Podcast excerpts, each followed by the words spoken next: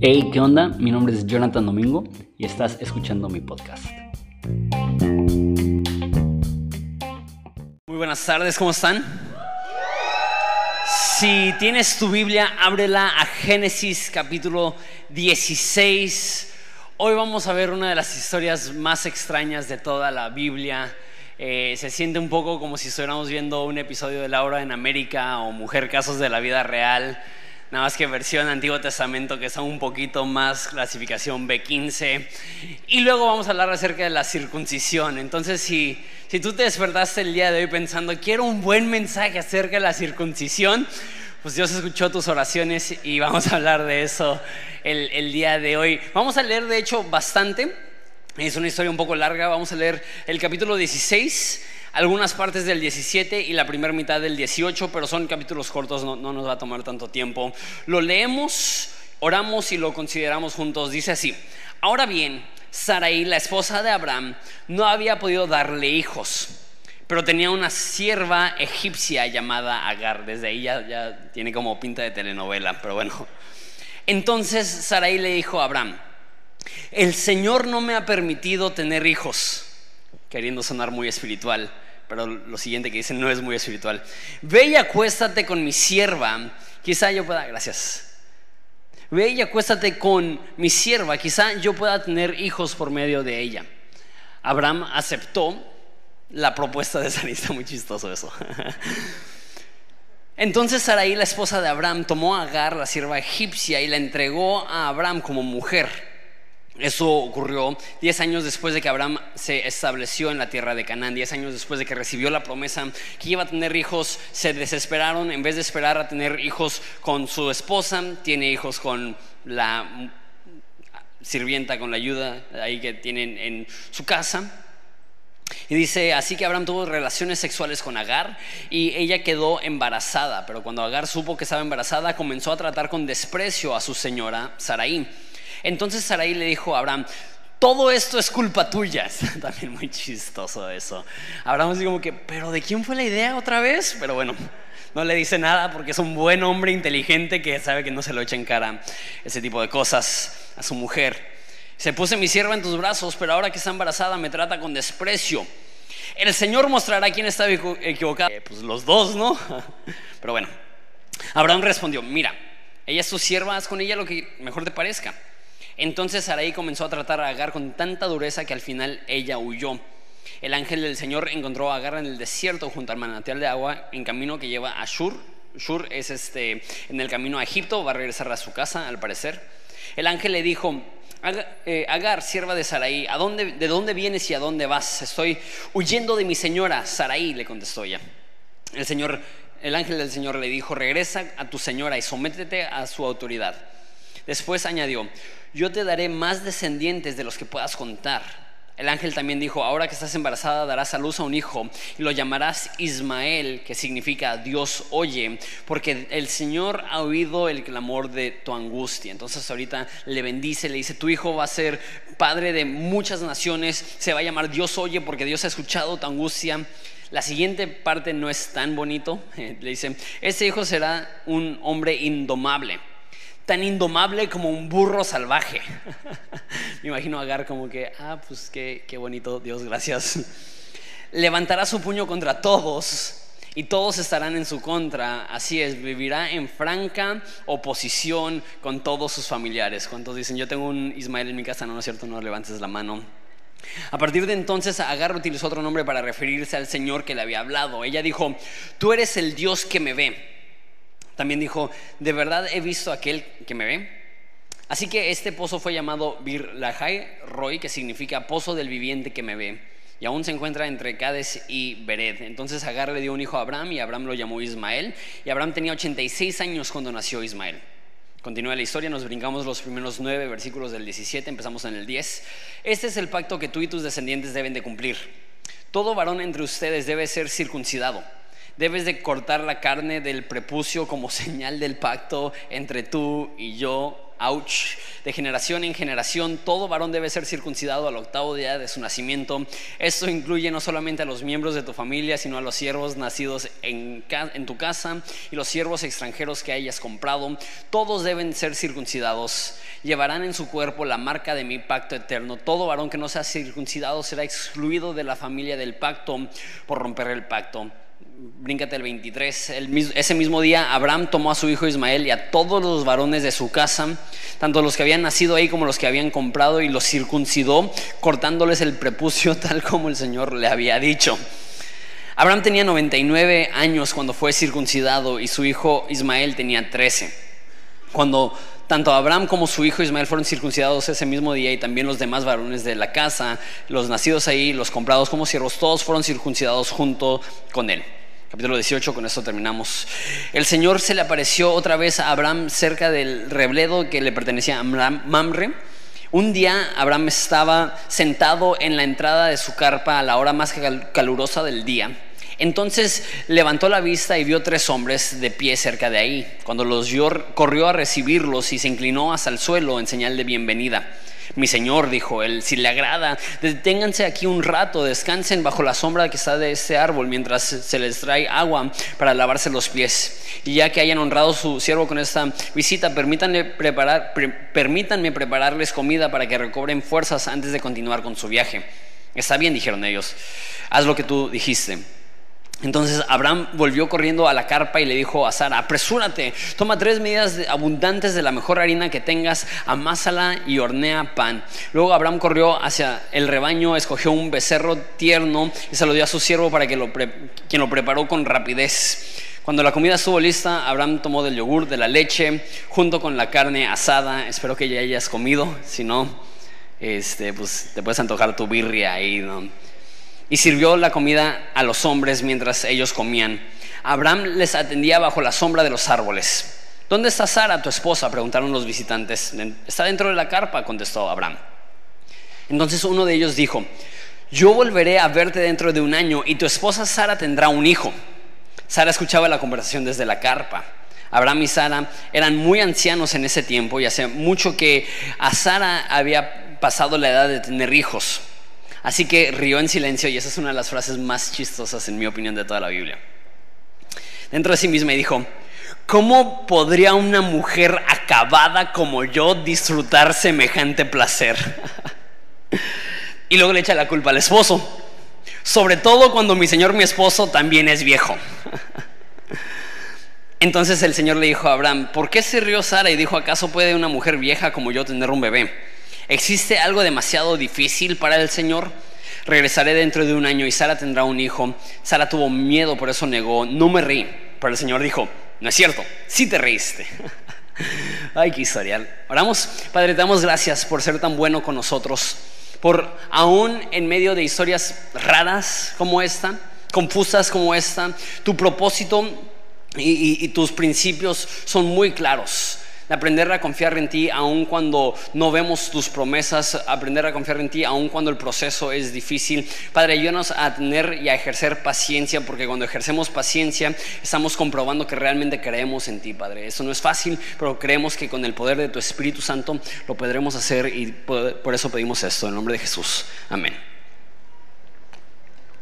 No sé si hay alguien aquí que se considera paciente. ¿Habrá alguien? No, yo creo que casi nadie. Es más, nos consideramos súper impacientes. Eh, las personas dicen que las, los de mi edad, los millennials como les llaman, es la, la generación más impaciente en la historia de la humanidad. Nos llaman la generación del microondas. Pero si somos honestos, hasta le gritamos al microondas. El microondas no es lo suficientemente rápido para nosotros. No sé si tú has hecho esto, pero que metes algo y le pones 45 segundos y lo sacas a los 25 segundos pensando que ya va a estar caliente y sigue frío y lo tienes que volver a meter. O sea, ni, tenemos la paciencia para esperarnos 45 minutos. Yo soy el tipo de personas, creo que ya les he dicho, que me como la maruchan crujiente porque no tengo la disciplina para esperarme que se cosan los fideos. Somos súper impacientes. Se pone un semáforo en amarillo y le pisamos como toreto. porque no, nos estresa el considerar que tengamos que esperar 45 segundos en una intersección en lo que se vuelve a poner eh, verde el semáforo. Y eso como que me despertó la curiosidad y dije, ¿por qué somos tan impacientes? Entonces googleé por qué somos tan impacientes y salió un, un artículo. Estaba súper largo, como que no lo quise leer. Este, nada más vi los puntos principales y dije, ah, no, pues sí, somos impacientes. No, no, sé qué tenemos, que somos una cultura que, que esperar para nosotros se nos hace lo más difícil. En esa historia vemos cómo Abraham y Sara tuvieron que esperar, recibieron una promesa cuando Abraham tenía 75 y Sara 65, que iban a tener un hijo. Y después de 10 años se desesperaron y cometieron uno, uno, de los errores más grandes en la historia humana, que es que Sara le propuso a Abraham que se meta con su sierva y tenga una hija con ella y así ya, así podían tener un hijo, aunque no fuera suyo. Y tiene un hijo y desde el principio causa desprecio entre Agar y Sara, causa conflicto. Después de que nacen los niños, vamos a ver en unas cuantas semanas que hay conflicto entre Ismael e Isaac, que son medios hermanos, pero se están peleando. Pero eso no es nada. Ismael se convierte en el padre de los árabes y después de los musulmanes, e Isaac se convierte en el padre de los judíos y por milenios ha habido conflicto. Imagínate todo el conflicto que nos pudimos ver ahorrado si no hubiera sido impaciente Abraham. Sin embargo, no, justifico lo que hizo, lo que, hizo, lo que hizo fue terrible. Pero ¿cuántos de nosotros nos desesperamos muchísimo más rápido que Abraham? Abraham esperó 10 años. Imagínate, Dios te dice a ti de 75 años te voy a dar un hijo. Tú asumes, pues no me queda mucho tiempo de vida.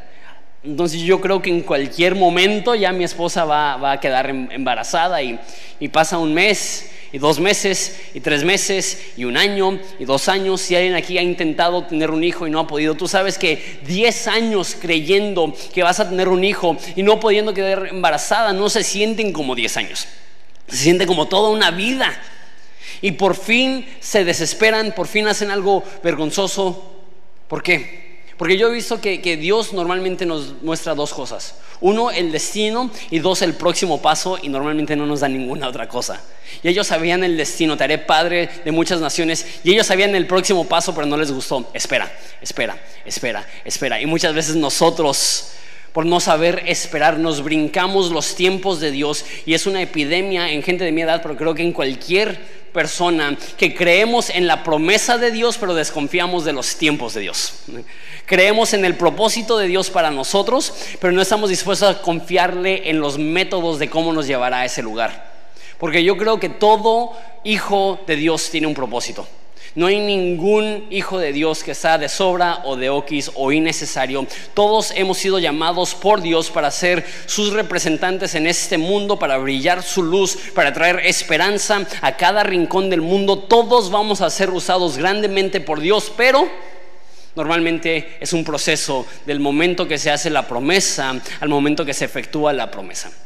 Pienso en casi todos los personajes bíblicos, empezando por Jesús que desde antes de nacer se dio la promesa que iba a ser el Mesías, que iba a ser Dios hecho carne y 30 años antes de que iniciara su ministerio público. Yo todavía ni siquiera tengo 30 años. Jesús empezó después que yo su ministerio público. Pienso en alguien como, como Moisés, que sabía que iba a ser un, liberador del, pueblo de Dios y cuando era joven mata a un egipcio y, va al desierto a esconderse y pasan este, 40 años antes de que Dios lo, usa para cumplir ese propósito. Pasó, cumplió 80 años antes de que Dios cumplió su promesa. Qué, loco, pienso también en, en, Pablo que tuvo una conversión extrema y muchos de nosotros asumimos que inmediatamente se convirtió en Pablo, el, el apóstol y el predicador y el autor de la Biblia, pero se convirtió y entró a, la, este, era al anonimato por 13 años. Tres de esos años en el desierto aprendiendo a reinterpretar la Biblia ahora con un filtro de que Jesús es el Mesías. Y pasó diez años únicamente yendo a la iglesia, sirviendo, intentando hacer las cosas bien antes de que Dios lo levantó y lo empezó a usar para cumplir el llamado que le dio desde el momento que se convirtió. Un ejemplo más, David que, tenía, que era un jovencito cuando fue ungido para ser rey, tuvo que pasar décadas antes de que llegó a ser rey. Y él fue ungido como rey. Tú vas a ser rey regresó a ser pastor de ovejas, que era el, empleo mm, eh, de menor rango que existía en ese entonces. El ser pastor de ovejas era visto como, como el peor empleo que podías tener. Él fue ungido como rey y regresó a un empleo que nadie quería. ¿Pero por qué? Porque son procesos, son tiempos. Y eso me lleva a mi primer punto. La promesa sin el proceso te perjudica. Abraham y Sara, los dos sabían la promesa pero no estaban dispuestos a esperar el proceso, no estaban dispuestos a esperar el tiempo. Y aún les faltaba 15 años del momento que Dios le prometió a Abraham hijo y el momento que nace Isaac pasan 25 años. No sé cuántos de nosotros tendríamos, la disciplina para esperar sin ver respuesta por 25 años alguna promesa de Dios. Y como ya dije, Dios nos muestra el destino, pero muchas veces no nos muestra el camino. Nos dice la promesa y únicamente va acompañado del siguiente paso. No es como Google Maps que nos da un, sistema detallado de los próximos 10 años de nuestra vida y después de dos años vas a dar vuelta aquí, después de tres años vas a dar vuelta acá y mira que hay un poquito de tráfico y vas a tener que sacarle la vuelta. No, nos, nos dice, yo, yo te voy a usar, yo tengo eso preparado para ti y lo único que nos da es el próximo paso, es el próximo paso. Y es aprender a confiar cada día, aunque nuestro entorno sea difícil, como la vida de Abraham. No podemos dejar que la dificultad de nuestras circunstancias determine las decisiones que tomamos. Cuando las circunstancias aparentan ser imposibles, no podemos dejar de creer en las promesas que Dios tuvo. Eso es lo que pasó con Abraham y con Sara. Simplemente dijeron, ok, creemos en la promesa, pero ya, ya, pasó la fecha de caducidad, ya, ya, ya caducó la promesa como nos había dicho. Sé que Dios había dicho que el niño iba a nacer a través de Sara, pero ya es ilógico. Sara tiene eh, para, ese entonces más de 70 años y Sara está diciendo, no, yo, ya no voy a tener un hijo. y traman ellos una forma de hacerle el favor a Dios. Dios no necesita que le hagamos el favor. Dios quiere que lo abracemos en el proceso y que Él produzca en nosotros paciencia para confiar no solamente en su propósito, sino también en sus tiempos. ¿Y cuántos sufrieron por su impaciencia? ¿Cuántos pleitos? ¿Cuánta disensión? ¿Cuánta, cuánta problemática? No únicamente familiar, pero ya mencioné, a lo largo de la historia. ¿Y cuántos problemas nosotros cargamos? Simplemente por impaciencia, simplemente por no estar dispuestos a, ceder a corto plazo para ganar a largo plazo. Mi segundo punto, que va muy de la mano con el primero, es la paciencia es una evidencia de la fe. De hecho, creo que escribí que es la evidencia de la fe. Paciencia es evidencia de la fe. Eh, la Biblia dice que sin fe es imposible agradar a Dios y luego define lo que es fe. Dice, fe es la certeza de lo que se espera, la convicción de lo que no se ve. Por definición, la fe es creer en algo que todavía no tienes, o sea, paciencia. La paciencia y la fe comparten la misma raíz que es creer las promesas de Dios. De hecho, la palabra paciencia se deriva, la etimología es paz y ciencia. La paz que viene del conocimiento. Paciencia es tener serenidad y tranquilidad porque tú conoces las promesas de Dios, porque tú conoces cómo es Dios. La paciencia no es estar bien con la disfuncionalidad en el mundo. La paciencia es saber que aún a pesar de que tu circunstancia sea adversa, tu confianza no está en tu circunstancia, tu confianza está en la promesa que Dios te ha dado. Y puedes tener paz por la ciencia que tienes, paz, ciencia, paz por el conocimiento que tienes, que el que comenzó la buena obra será fiel para perfeccionarla. Podemos ser pacientes cuando entendemos que es Dios que nos está guiando. Y Dios lo hace así. En toda la Biblia nos habla de paciencia, paciencia, paciencia. De hecho, la Biblia dice que la prueba produce paciencia. y hay muchas personas, creo que bien intencionadamente, pero que dan la peor, eh, el peor consejo, que es, no le pidas a Dios paciencia. ¿Alguien te ha dicho eso? No le pidas a Dios paciencia porque entonces te va a enviar pruebas. Es como decirle a alguien, no le pidas a Dios que te haga fuerte. Dios usa las pruebas para fortalecernos. Y cuando estamos sufriendo, y pasando por dificultad, la petición no debe de ser, remueve esa dificultad, la petición debe de ser, dame paciencia y dame fe para atravesarla y crecer y madurar a través de este proceso. La meta no es evadir la dificultad, la meta es crecer aún a pesar de la dificultad. Porque si Dios quisiera, todo lo que te promete te lo pudiera dar en el instante. No tendría que esperar. Entonces, ¿por qué esperan? Porque Dios no solamente está interesado en darte algo a ti, sino hacer algo en ti. La forma que se ha hecho muchas veces es que Dios no solamente está interesado en hacer algo a través de ti, sino en hacer algo en ti. Y la espera y el proceso produce en ti carácter que no podrías conseguir de ninguna otra forma. Estaba hablando entre servicios con una persona que me estaba explicando su frustración como cristiano, que empezó y sintió que su vida espiritual estaba dándole a mil por hora, creciendo y aprendiendo, y él no era cristiano antes y ahora está súper emocionado y, dice que de repente entró dificultad a su vida y, siente que su relación con Dios se ha estancado. Hay alguien que siente así, no levanten la mano, pero es súper, súper común. Y, le di este ejemplo acerca de la paciencia. Cuando, cuando haces ejercicio y cuando haces dieta, hay, hay dos, dos puntos. Uno cuando estás bajando de peso y uno cuando estás aumentando músculo. Y cuando estás aumentando músculo tienes que comer mucho y aumentas músculo, pero también te pones gordito. Y es emocionalmente, no le estoy diciendo que soy un experto, lo que he escuchado, lo que he visto en videos de YouTube, es que empiezas a comer un chorro y empiezas a aumentar masa muscular, pero al mismo tiempo aumentas grasa y te sientes gordito y no ves los músculos y no ves el progreso y dices, ¿por qué estoy haciendo eso? Y de repente haces dieta otra vez y, y revelas los músculos que desarrollaste cuando estabas comiendo más. Muchas veces cuando estamos en dificultad no vemos el crecimiento nos sentimos estancados, sentimos que Dios ya no está haciendo nada, sentimos que Dios ya se olvidó de nosotros, pero es en ese momento que estamos desarrollando el músculo para que a futuro podamos ver todo el progreso que Dios nos ha dado. Y a lo mejor en el momento de la prueba te sientes débil, te sientes gordito espiritualmente, a lo mejor no ves los músculos que estás desarrollando, pero vendrá el día donde, donde verás la prueba y dirás, definitivamente Dios me desarrolló en esos momentos de dificultad, aunque no lo podía ver, aunque no lo podía sentir, Dios tenía su propósito aún en medio de eso. La paciencia es la evidencia de la fe. La razón que Dios deja que pase tiempo del momento que Él da la promesa al momento que Él cumple la promesa es porque Él quiere producir algo en nosotros en ese lapso. Él quiere producir crecimiento en nosotros en ese lapso. Si no, nos los daría todo en el instante. Pero ¿sabes qué? Si Dios te diera todo lo que te ha prometido en el instante que te lo promete, ni siquiera estaríamos en el lugar correcto para apreciarlo. Pero a veces es la lucha y la dificultad y el proceso y el pelear y el caminar y el esforzarnos lo que nos permite disfrutar las promesas de Dios cuando por fin llegan. Punto número tres. Eso, se desvía un poco acerca de la paciencia, pero sigue hablando del tema de, la fe.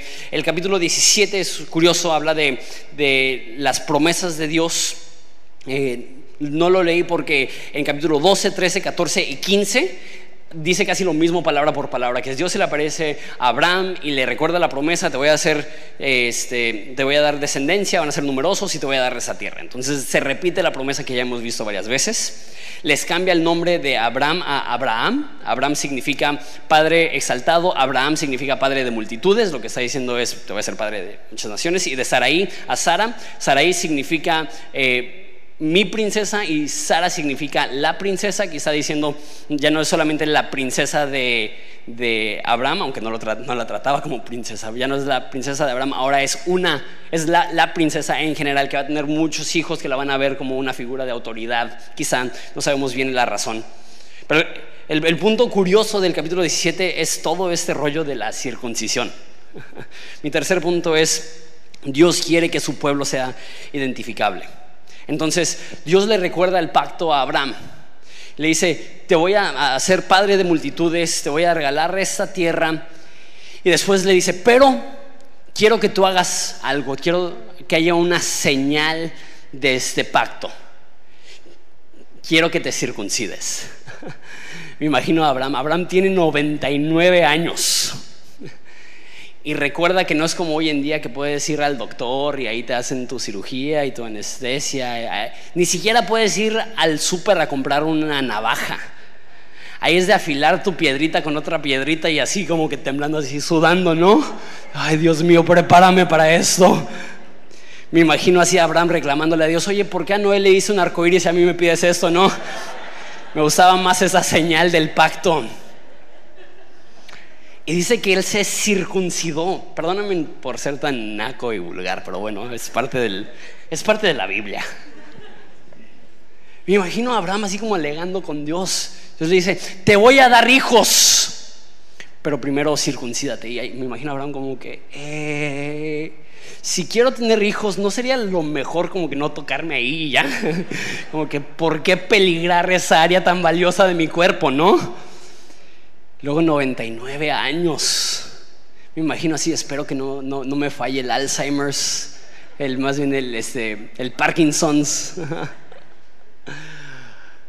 y dice que recibió el mandato, circuncídate a ti, a tu hijo y todos los de tu casa, y ese mismo día se circuncidó. y no solamente él, o sea, eso es un paso de fe increíble. Pero ¿qué tipo de patrón tienes que ser para que entres a la oficina y digas, Dios me habló y me pidió que los circuncide a todos? Y los trabajadores dijeron, pues, si tú lo dices. Y hasta su hijo de 13 años se dejó. O, sea, es suficientemente difícil que tu hijo saque la basura. Y ahora que se deje, ¿Por qué? Dice que eso será una señal de mi pacto. No, lo entiendo perfectamente. Obviamente eso sucedió hace cuatro mil años, pero es la forma que Dios está diciendo. Quiero que mi pueblo sea identificable. Que, no sea un secreto quiénes son mis seguidores. Que no sea un secreto quién es mi pueblo. Que sea fácil ver en tu cuerpo. Que sea innegable. Esos son mis seguidores. Y obviamente surge la pregunta al resto. ¿Y qué onda? Nosotros tenemos que circuncidarnos también porque qué miedo, ¿no? Gracias a Dios la Biblia habla en gran detalle de eso en el Nuevo Testamento y prácticamente lo que dice es, si eres de ascendencia judía, sí te tienes que circuncidar porque es parte de tu de los mandamientos del, para el pueblo de Israel. Pero si no eres de ascendencia judía, no tienes que circuncidarte. Y todos los hombres dicen, amén. y los hombres dicen, ya me iba a cambiar de iglesia. Y la razón que, ya dije, la, circuncisión era porque quería Dios que había algo evidente. Y por la mayoría de la historia de la iglesia, las personas dicen que para los que no somos judíos, nuestra señal es el bautismo. Que así como la circuncisión era algo físico, el bautismo era una forma física de expresarle al mundo, yo soy parte del pueblo de Dios. Yo, soy parte de la iglesia, yo soy parte del pueblo escogido de, las promesas que Dios le ha hecho a Abraham. Y, creo que muchas veces eh, no le damos la importancia al bautismo que deberíamos de darle. Es súper, súper importante. Es, es la forma en la cual físicamente declaramos al mundo, yo le pertenezco a Dios. Si no te has bautizado, todos los años mínimo tenemos dos bautizos eh, en este, Domingo de Resurrección y al principio del ciclo escolar, entonces finales de agosto, principios de septiembre. Si no te has bautizado, te invito a que vayas haciendo planes para hacer eso.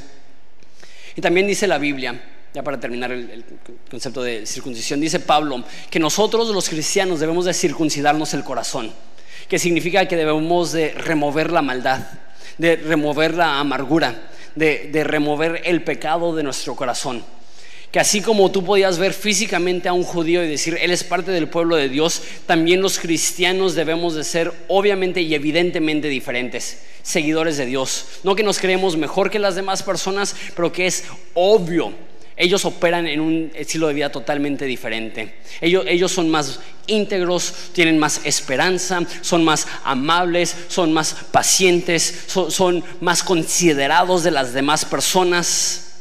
Debe de, ser obvio que somos diferentes. Y existe, y eso lo he dicho mucho, existe un temor entre algunos cristianos. Y dicen cosas como, ay, qué miedo que se enteren que soy cristiano. Conozco personas que en su trabajo su mayor preocupación es ¿Y qué si se enteran que soy cristiano? Debería ser obvio. No porque tienes una cruz colgada de tu cuello o porque el fondo de pantalla de tu teléfono es, es, un versículo bíblico, sino porque vives de una forma que las personas dicen, esta persona obviamente es un seguidor de Jesús. Mira con cuánta fe camina, mira con cuánta esperanza camina, mira, mira cómo tiene integridad cuando todos los demás no lo tienen. Mira cómo camina en rectitud cuando los demás caminan en injusticia. Que sea evidente que somos parte del pueblo de Dios. Regresamos a la historia de Abraham y Sara con los niños. El punto número cuatro, a veces la falta de fe se manifiesta en negatividad no en rebelión. Lo repito porque no lo leí bien. A veces la falta de fe se manifiesta en negatividad, no en rebelión. Entonces tenemos esta historia donde están pasando unas personas y Abraham le dicen, hey, vengan, les lavamos los pies, les hacemos una cena. Y le llama el ángel del Señor.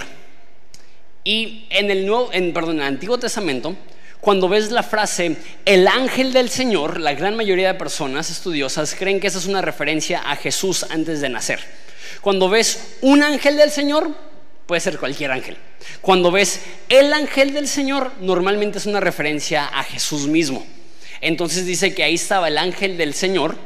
Eso es importante porque la semana que viene vamos a ver una interacción hablando de Sodoma y Gomorra y de la destrucción. Entonces es, es Jesús hecho carne, pero antes de nacer, eh, dos mil años después de esto. Y tienen esa interacción. Y le dice a Abraham, para el próximo año Sara va a dar a luz a un hijo. Me imagino así a Sara como, no sé si lavando los trastes o algo así, pero escuchando y, y escucha, tu, tu mujer va a dar a luz. Y ella cree que es tan loco y tan ilógico. Ella dejó de creer hace tanto tiempo que su reacción cuando Jesús mismo le dice, te voy a dar un hijo, es que se ríe por su incredulidad. Y dice, una vez más, voy a ser un poco pelado, pero dice una de las frases más chistosas de toda la Biblia en versículo 12. Dice que se rió en silencio dentro de sí misma y dijo, ¿cómo podría una mujer tan acabada como yo disfrutar semejante placer? Ni siquiera está hablando de quedar embarazada. Ella dijo, y, le echa la culpa al hombre, ¿no? ¿Cómo voy a disfrutar tal placer si ya está tan viejo mi hombre? ¿Qué es lo que está diciendo? Ay, Diosito, mi gordo ya, ya está disfuncional. O sea, ya no es cuestión de quedar embarazada, ya, es cuestión de cómo me va a dar semejante placer. ¿Qué? ¿Qué frases de esta señora? Y dice Dios, mira, hay dos problemas. Uno, yo tengo 90 años. Tengo suficiente edad para haberle dado dos vueltas a la menopausia. Pausia. y, mi hombre ya no puede. Y hasta dice eh, en Romanos, dice que su cuerpo estaba como muerto. Sin ofender a los de 99 años presentes. y se le hace tan bárbara la observación de este ángel que ella podría dar a luz que se ríe y dice, uy sí, uy sí, como, si fuera tan fácil, ya no me puede dar ese placer, yo ya estoy grande, él está viejo, ¿cómo va a pasar esto? Y la confronta Jesús, la confronta ese ángel y le dice, ¿hay algo demasiado difícil para Dios? Porque él entiende que su respuesta era falta de fe. Y a veces creemos que la falta de fe se manifiesta en rebelión y que te vale y que pecas. Y eso es lo que pasó en capítulo 16, donde cometen adulterio y, cometen atrocidades. Pero aquí no se está cometiendo ningún pecado vistoso. Su único pecado es que está burlando del plan de Dios. Porque a veces el plan de Dios es tan grande que cuando lo escuchamos, en vez de creerlo, nos reímos. En, vez de, aceptarlo, lo rechazamos con una sonrisa. Y a veces el acto de rebelión más grande es simplemente reírnos en cinismo, en negatividad, en pesimismo y decir, uy, sí, Dios, como si fuera tan fácil. Ahora, lo, curioso, no lo leí, pero en capítulo 17, cuando Dios le da la misma promesa a Abraham y le dice, va a tener un hijo tu esposa, dice que cayó en su rostro, adoró y se rió. Qué curioso, qué curioso que los dos se ríen, pero uno se ríe en fe y anticipación y en esperanza de que Dios va a cumplir su promesa, y la otra se ríe en falta de fe, en negatividad y en pesimismo. Puedes honrar a Dios con una sonrisa, Puedes honrar a Dios con una risa cuando esa risa es provocada y producida por la esperanza de que Dios no ha terminado contigo y aunque ahorita las cosas sean difíciles como lo eran para Abraham, él creía Dios lo va a hacer y estaba tan emocionado que se ríe como un niño pequeño que entiende que Dios tiene grandes cosas para él. Y Sara escucha la noticia, escucha la promesa y no se ríe por emoción, se ríe por incredulidad. ¿En cuántos de nosotros esa es nuestra reacción? Cuando Dios nos dice, te voy a usar, te voy a levantar, te voy a equipar, vas a hacer una diferencia, nosotros decimos, uy, sí, Señor, como si fuera tan fácil.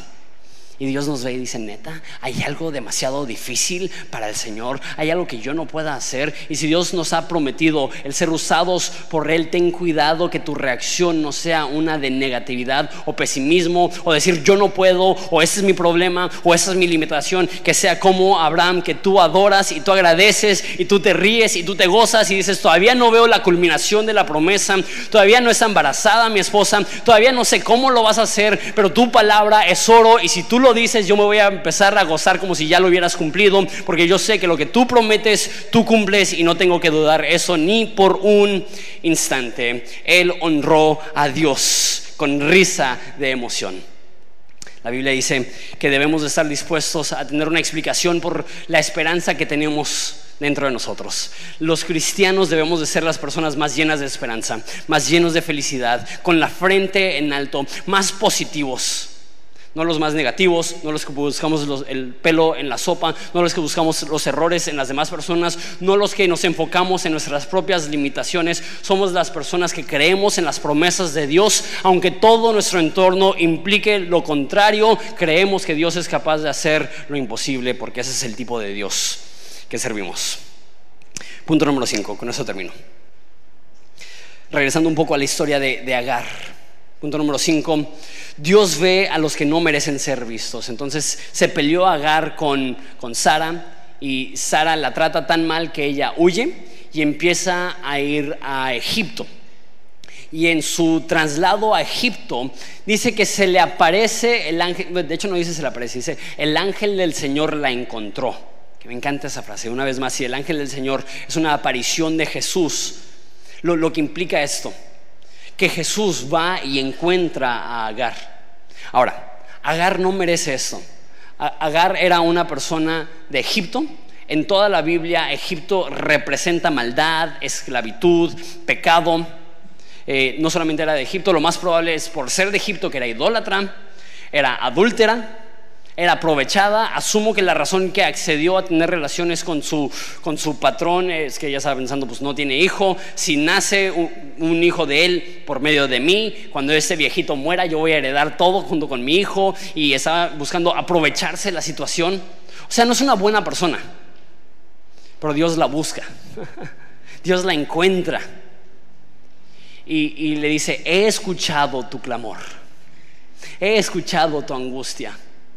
¿No te encanta que Dios está pendiente aún de las peticiones de personas que no le aman? Que Dios está al pendiente aún de las personas que están huyendo de Él. Que Dios no se espera a que tú empiezas a buscarle a Él para que, para que Él se manifieste a ti. Él es el Dios que nos busca. La Biblia dice que, que Dios hablando, fui hallado por aquellos que no me buscaban.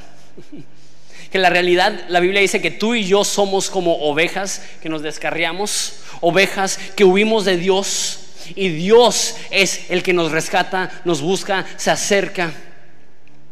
Nadie puede decir, yo encontré a Dios, pero todos podemos decir, Dios me encontró a mí. Dios no estaba lejos de mí.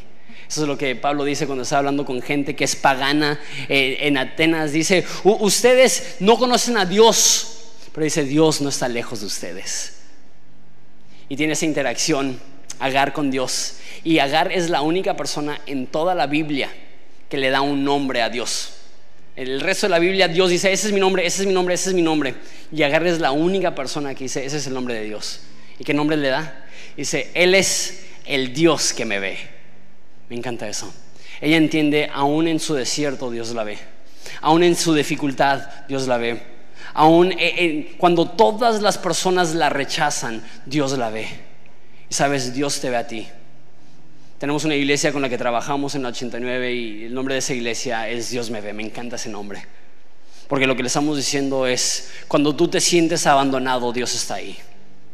Cuando tú crees que a Dios no le importas, Él, Él te ama tanto que te conoce mejor de lo que tú te conoces, que Él ha contado todos los pelos en tu cabeza, que Él sabe todos los días de tu vida, que Él te formó en el vientre de tu madre, que Él te ha formado con un propósito y un destino eterno. Dios te ve, Dios te conoce y cuando tú sientes que has sido abandonado, Dios no te ha abandonado, Dios sigue contigo.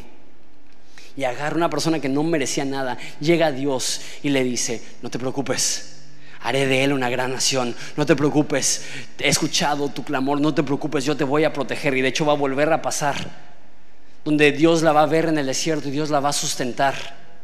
Y sabes, uniendo las dos historias, hay personas que como Abraham están desesperados, están desesperados o como Agar están huyendo. Y Dios sigue ahí, en cualquiera que sean las circunstancias. Y hay tantas personas que creen que Dios les ha abandonado pero la realidad no es que Dios les ha abandonado, es que meramente no has percibido que Él te está cargando, que Él te está llevando, que Él te está acompañando cada minuto de cada día. Él es el Dios que te ve. Y hay una similitud muy curiosa entre esta historia y una historia en el Nuevo Testamento. La historia es famosa, es de la mujer samaritana. Y así como el ángel del Señor encontró a esa mujer en el pozo, Jesús tuvo un encuentro con esa mujer samaritana en un pozo. Y así como los eh, egipcios eran personas que eh, reflejaban como algo, alguien que estaba lejos de Dios, también los samaritanos eran despreciados por los judíos por estar lejos de Dios. Y así como Agar fue, fue rechazada por Sara, así también esa mujer había sido rechazada por su comunidad a tal grado que estaba yendo al pozo cuando nadie más estaba yendo en el calor del día. Así como Agar fue adúltera, así también la mujer samaritana estaba teniendo relaciones con un hombre que no era su esposo. Así como Dios encontró a Agar cuando Agar no lo estaba buscando, así también Jesús dice, me es necesario ir a Samaria que Dios estuvo dispuesto a salir de su camino para tener un encuentro con esta mujer que había sido rechazada por todo mundo, que había sido abandonada por todo mundo. Ahí está mosca, no me dejen paz. y esa mujer cuyo toda amistad le había dado la espalda, Jesús va y la encuentra.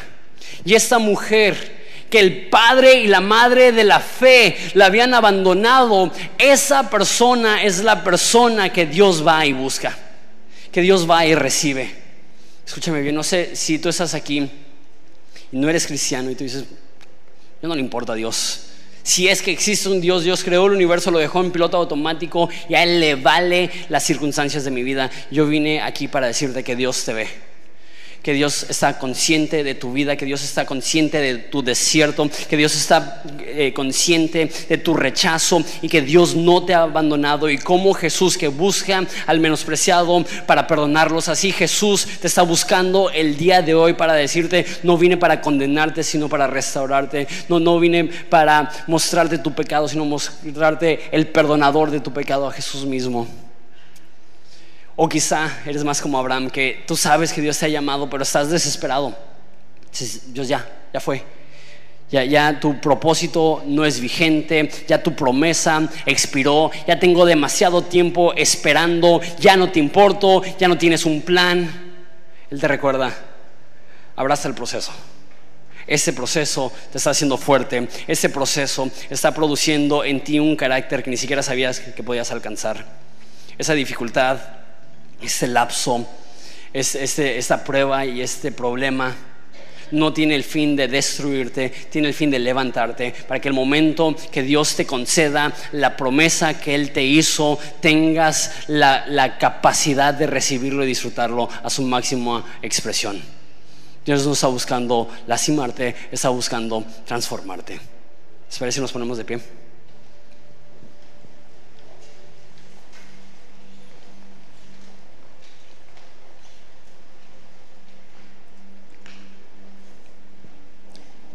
Padre, te doy gracias. Porque aun cuando nosotros no vemos tu plan, podemos confiar que tú nos estás guiando, que tú no nos has abandonado, que tú nos ves, aún en el dolor y la tragedia y en el desierto que podamos estar cruzando. Padre, te pido por cada persona que siente que les has abandonado, recuérdales que tú les estás acompañando y que si en realidad les hubieras abandonado, no estarían aquí. Pero tú, tú has permitido que pasen este momento de incertidumbre, de oscuridad, de dificultad, no porque les odias, sino porque estás produciendo en ellos algo tan excelente y tan valioso que sería inalcanzable de ninguna otra forma. Tú permites la dificultad porque la dificultad nos da fortaleza. Pero te pido, Padre, que cada persona aquí pasando por dificultad pueda saber que tú les estás acompañando, que tú estás ahí, que no están solos, que tú les ves. Y tú eres el Dios que escucha nuestro clamor. Te pido por las personas emocionalmente devastadas, porque sienten que no han progresado, porque sienten que están en retroceso. Muéstrales que el que comenzó la buena obra en ellos será fiel para terminarla hasta el día de Cristo. Y tú estás indispuesto a abandonar a tus hijos. Y cuando no te vemos, no es porque no estás. Es porque hemos cerrado los ojos y necesitamos que nos recuerdes que levantemos la mirada, que, miremos a lo alto y que reconozcamos que nuestra ayuda viene del cielo, que tú estás con nosotros. Te necesitamos y te amamos, te adoramos porque tú eres digno. En nombre de Jesús. Amén. Vamos a adorar a Jesús.